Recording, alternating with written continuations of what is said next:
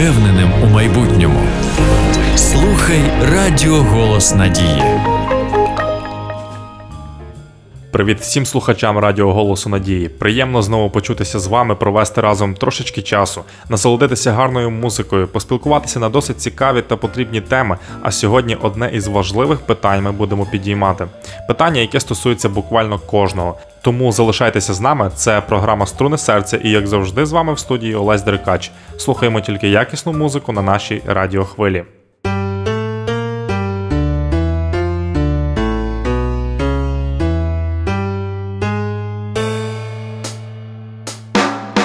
коли йду до свого Бога, така приємна та дорога, коли йду до Ісуса, то навіть гори.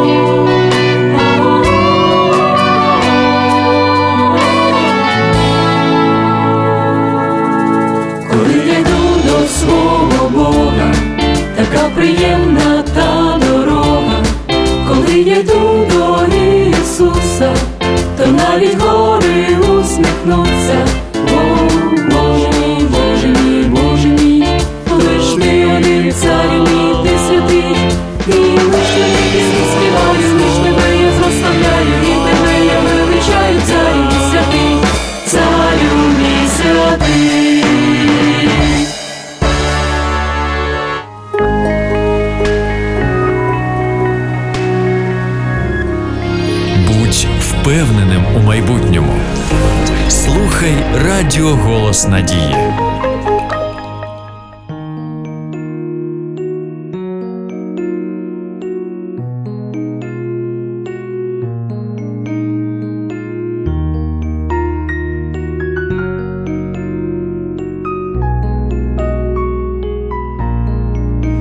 Радіо Голос Надії.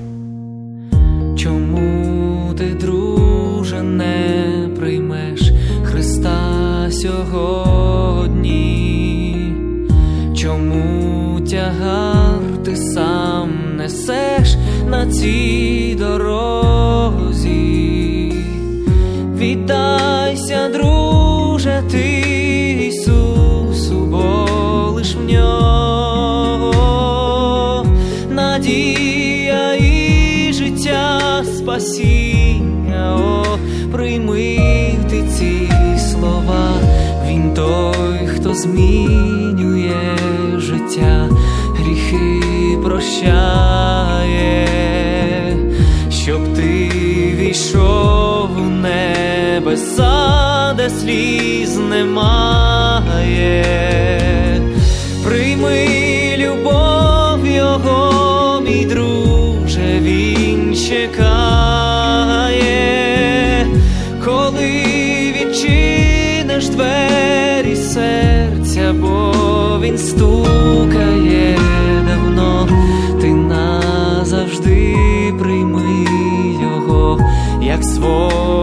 друга, в нім радість для життя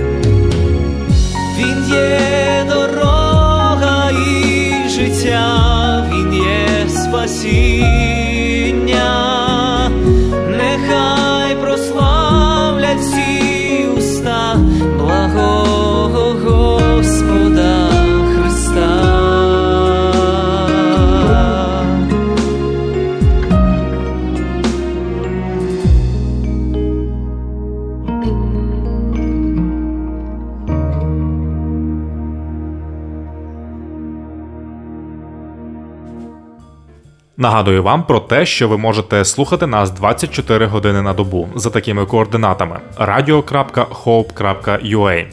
Там ви знайдете для себе багато корисної та цікавої інформації. Якщо у вас виникли якісь певні запитання, ви також можете зв'язатися з нами, зателефонувавши на гарячу лінію за номером 0800 30 20 20. Слухаємо найкраще на радіохвилі Голос Надії.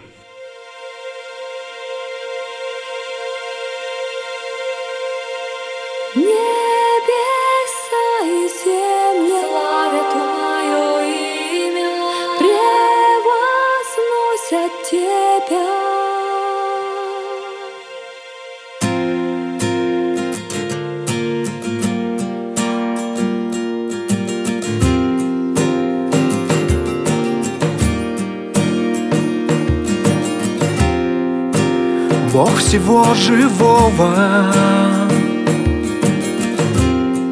Бог неба и земли. Небеса, моря и горы. Славят все дела твои. Дивный Бог, ты превыше всей земли. Ты Бог святой,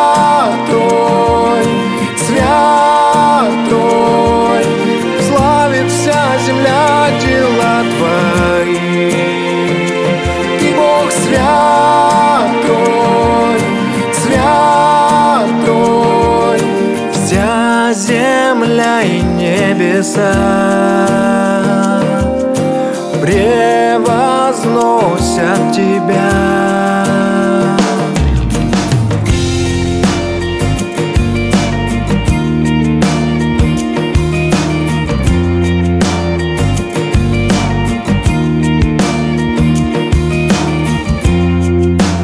Радоваться жизни самого утра Тьма меня не одолеет Не одолеет тьма. Уповаю на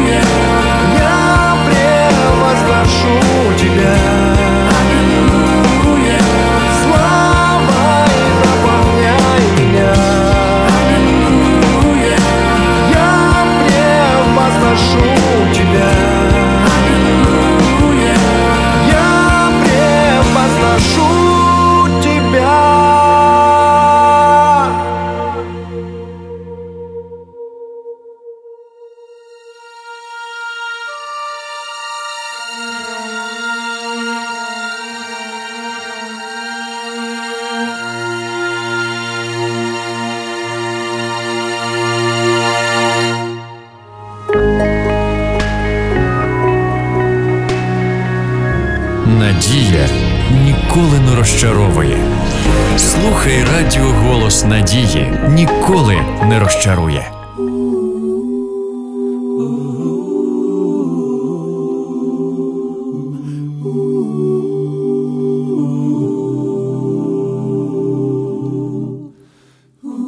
Every day they pass me by.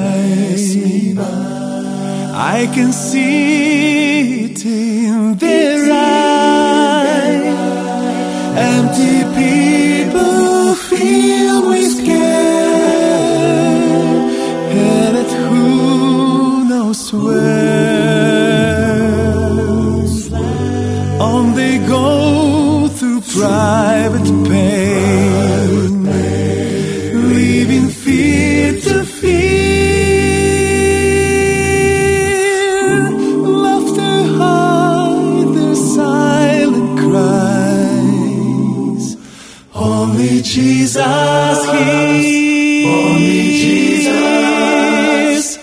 people need the Lord.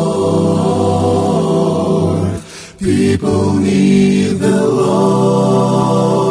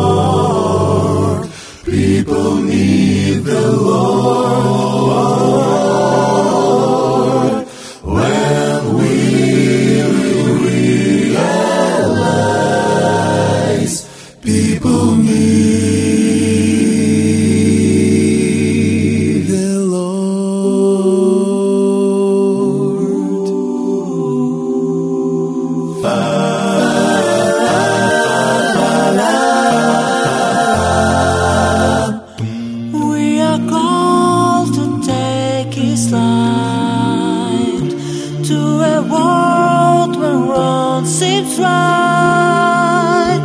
What would be too great a cost for sharing love with one who's lost?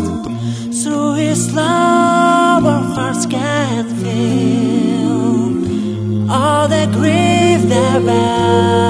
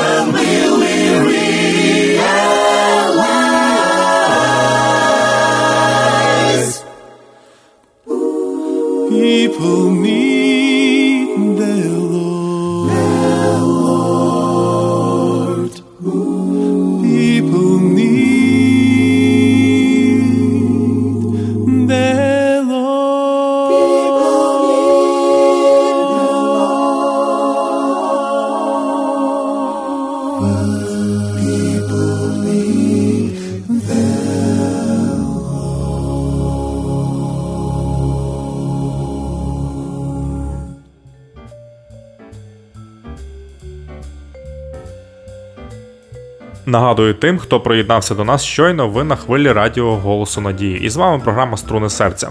Вам цікаво про що піде далі мова? Ну добре, не буду тягнути резину, як то кажуть. Навіщо нам потрібен відпочинок? Ви скажете якесь недоречне запитання, а я скажу навпаки, тому що багато людей просто не вміють відпочивати. Давайте перейдемо до деталей. Багато людей живуть роками без відпустки, а потім не знають, звідки у них взялася депресія і невдоволення життям. А насправді ці речі взаємопов'язані. Неможливо уявити здорове і щасливе життя без своєчасного відпочинку. Є одна помилка, яка полягає в тому, що відпустка це можливість доробити всі справи, які накопичилися за рік. Ну, наприклад, ремонти і тому подібне. Це невірно. Звичайно, частину відпустки можна на це витратити, але ні в якому разі не всю. Крім того, не можна весь відпочинок просидіти вдома перед телевізором, гортаючи журнал або займаючись звичайною роботою. Потрібно обов'язково куди-небудь виїхати. Потрібна зміна обстановки. Нехай це буде поїздка на дачу, на море, в гості, в похід з наметами, чи просто зупинитися по дорозі в готельному комплексі, наприклад. У будь-якому випадку вкрай не бажано проводити відпустку вдома. Чому? Протягом року людина займається звичайними повсякденними день у день справами. Прокинувся, поснідав, пішов на роботу, попрацював, прийшов з роботи, повечеряв, ліг спати. І так кожен день. Іноді в цю послідовність додаються якісь інші пункти, але в підсумку результат один і той же: з'являється відчуття одноманітності. Потім це почуття проростає в нудьгу, потім в депресію. Як наслідок, це велика кількість нещасних, незадоволених життям людей. Щоб всього цього уникнути, потрібно вносити у своє життя більше різноманітності, зустрічі з друзями, похід в кіно, виїзд на природу, але найбільше значення має відпустка, яка допоможе відновити життєві сили, витрачені протягом трудового року. Саме відпустка може принести безліч яскравих вражень, зарядити енергію на майбутній рік, покращити якість життя. Правильна відпустка це завжди радісні емоції, захоплюючі спогади, бадьорість, красиві фотографії, які потім можна буде подивитися і знову наповнитися життєвими силами. Відпочинок це не примха, а життєво важлива необхідність. Наше повсякденне життя диктує нам скажений ритм. Ми постійно кудись поспішаємо.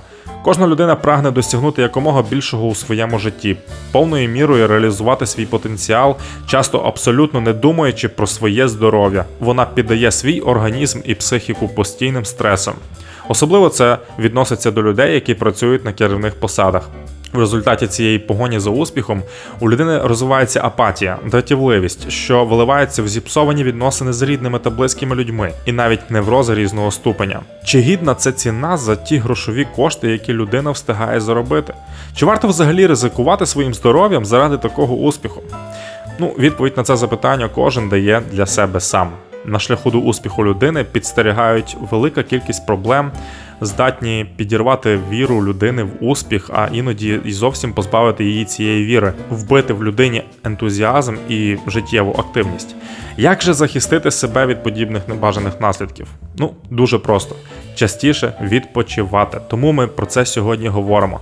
Адже відпочинок це дуже важлива справа, і не варто ним нехтувати. Пам'ятайте це. Я думаю, що кожен із вас цілком погодиться зі мною, що відпочинок це вкрай важливий елемент в нашому житті. Тому варто про це завжди пам'ятати. Відпочивайте вже зараз, слухаючи приємну та позитивну музику на нашій радіохвилі.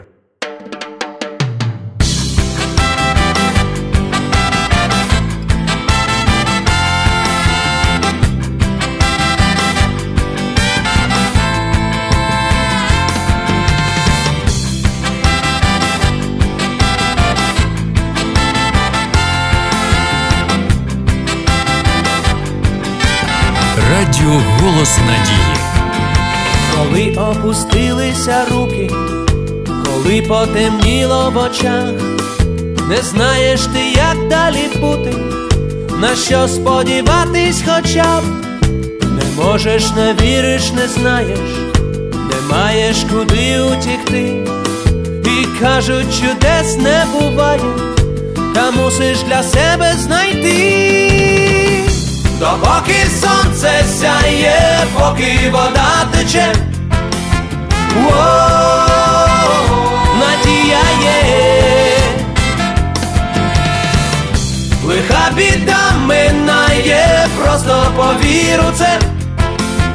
Воу,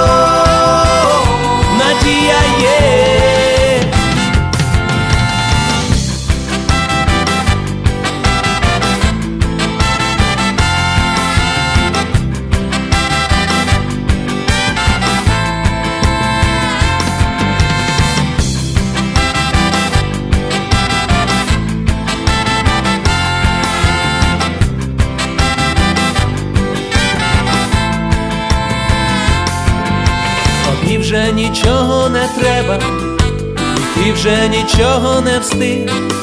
Здається, що всі проти тебе, а може, то ти проти них, не можеш позбутися болю, не знаєш, чи прийде весна, ти можеш не вірити долі, але в тебе вірить вона. То поки сонце сяє, поки вода тече, Воу,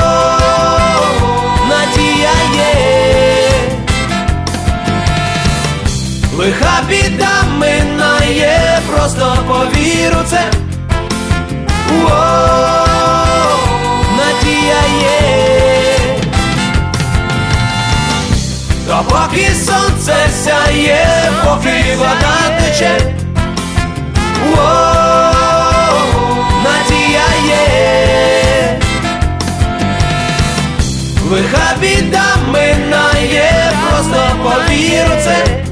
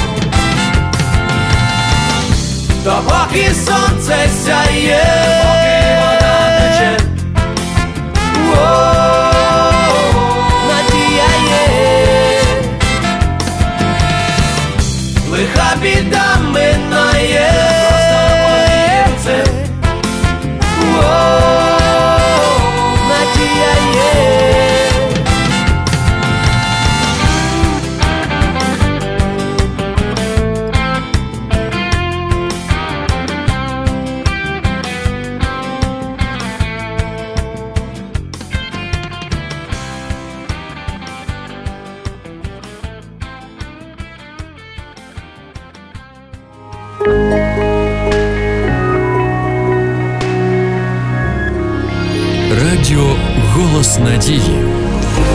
Радіо, яке дарує надію.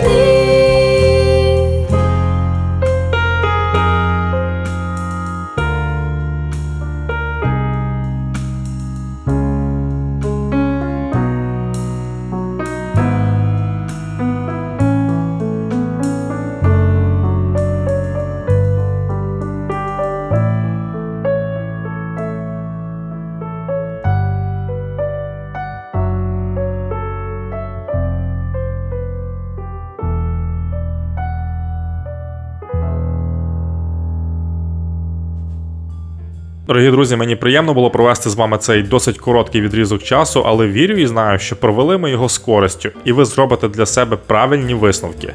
Я з радістю хочу також нагадати вам про наші координати radio.hope.ua, а також можете телефонувати нам за номером 0800 30 20 20. Я прощаюся з вами зовсім ненадовго. До наступних зустрічей в ефірі. Па-па.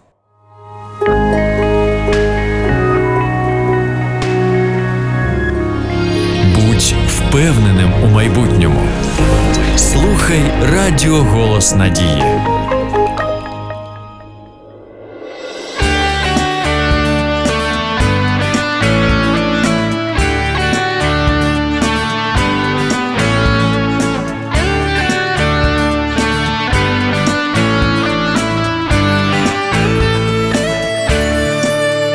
Коли сумно тобі буває, коли сенсу життя немає, пам'ятай, що Господь Спаситель.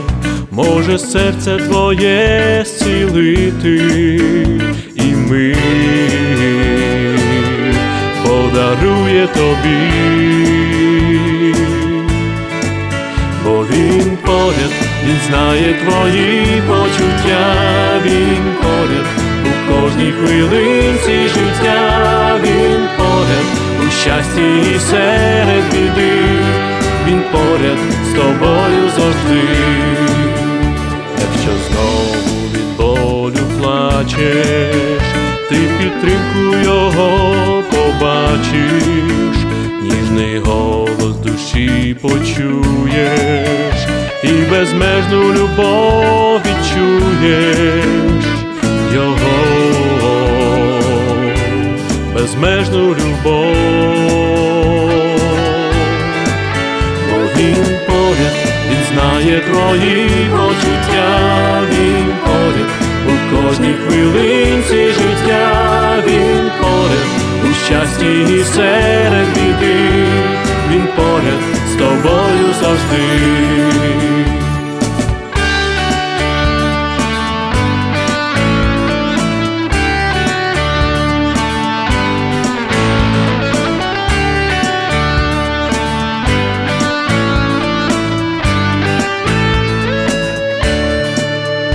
Ти віддаю надійні руки, усі зустрічі і розлуки, усі мрії, сподівання, всі надії, всі бажання.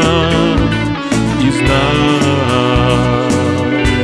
він любить тебе. І він поряд, він знає твої почуття, він поряд у кожній хвилинці життя, він поряд у щасті і серед біди, він поряд з тобою завжди, він поряд, він знає твої почуття, він поряд у кожній хвилинці життя, він поряд у щасті і серед біди, він поряд з тобою завжди.